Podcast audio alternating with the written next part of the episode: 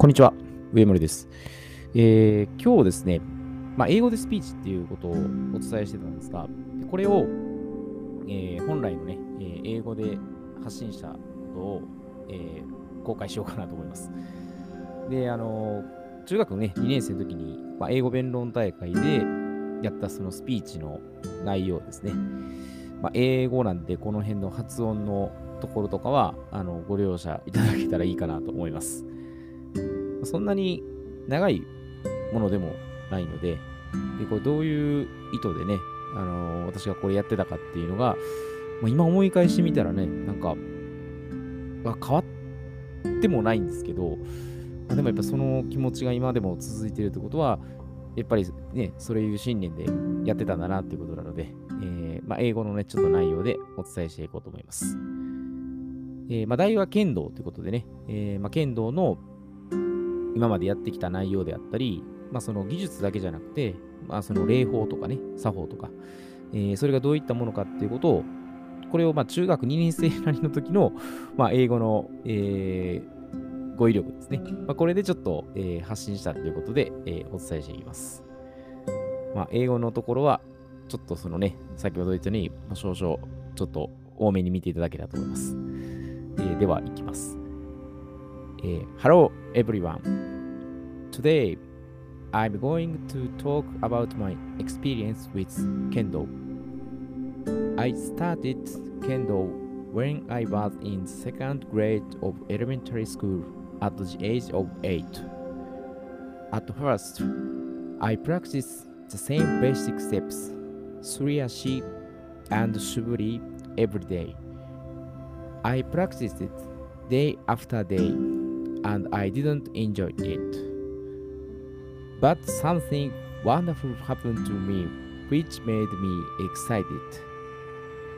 The following year, I took part in a kendo match which was held for the first time in Sakai. Wow! I won second prize. I was very happy. Since then, I have been much more interested in Kendo, loving it more and more.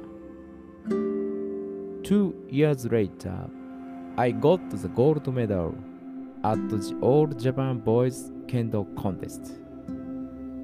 After that, I attended other contests where I was awarded the gold medal several times. The most exciting kendo match for me so far was at Budokan in Tokyo. I was first prize two years in a row. By the way, do you know what kendo really is? It begins with Rei and ends with Rei. Rei means courtesy in English. Courtesy is the most important element of kendo. Politeness and good manners are more important than the techniques of kendo. We must train and brush up not only kendo performance but also our spirit.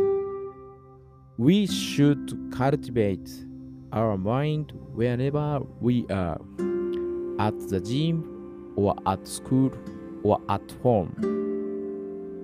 We have to respect each other and live with love, peace, and harmony. Today, more foreigners are learning Kendo. I hope someday Kendo, like Judo, will become an official Olympic sport. Concentrating on kendo is very helpful and useful to learn anything. I've learned many things through kendo. In the future, I hope I'll be a person who can help people in the world. Thank you so much.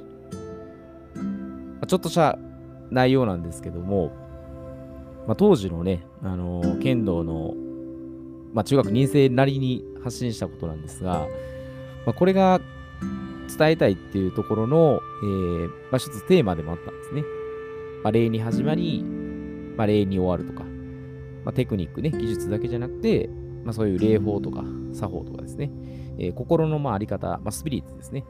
で、これはまあ風の時代にも、えー、今後価値観であったりとかですね、まあいろいろ問われてるところでもありますので、えー、まあ、今後ちょっと英語でいろいろね、こういった内容を、まあ、発信していけると、まあ、より海外にもね、その武道であったり、まあ、日本の良さっていうのをまた知ってもらえる機会になるかなと思いますので、えー、英語ができる人はぜひ、あのー、またコンタクトをね、取っていただけると、私も学びになりますので、えー、お願いいたします。